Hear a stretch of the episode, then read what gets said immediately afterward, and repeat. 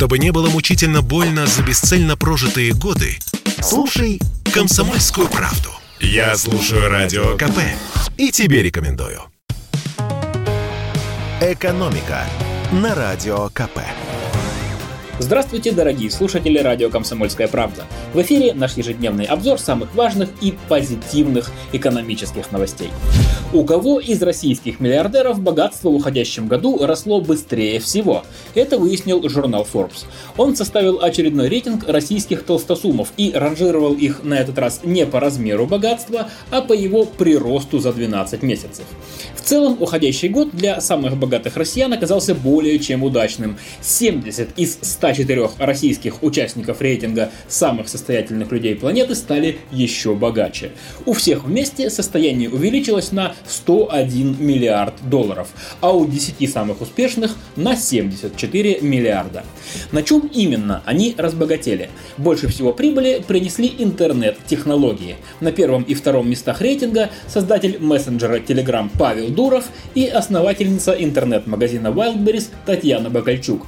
Telegram в 2021 году впервые вышел на биржу со своими облигациями и только за счет этого получил миллиард долларов. Ну а про то, что в нынешнем году происходило с интернет-торговлей, можно даже и не рассказывать.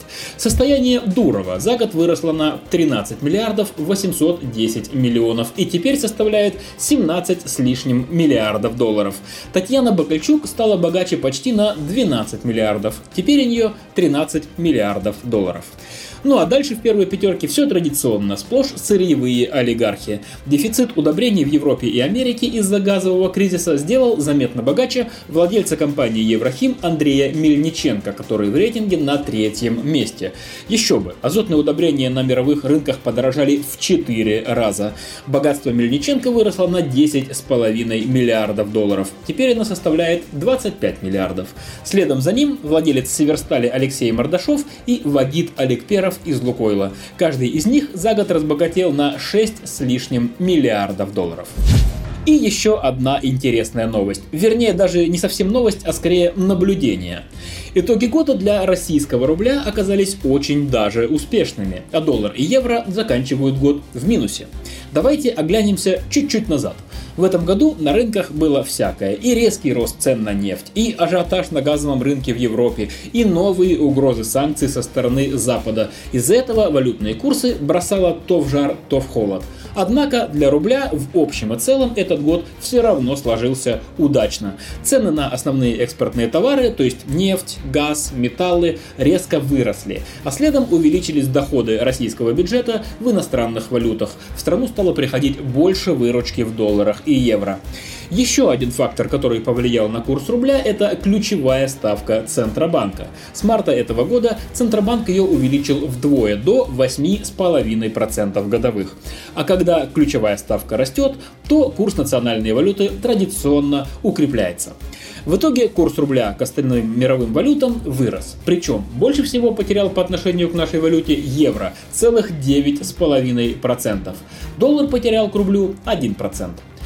Конечно, интересный вопрос, что будет дальше. Предсказать очень сложно, но есть два момента, которые помогут спрогнозировать курс рубля во-первых, это ключевая ставка Центробанка. В следующем году она, скорее всего, будет снижаться. Не сильно, но все же будет.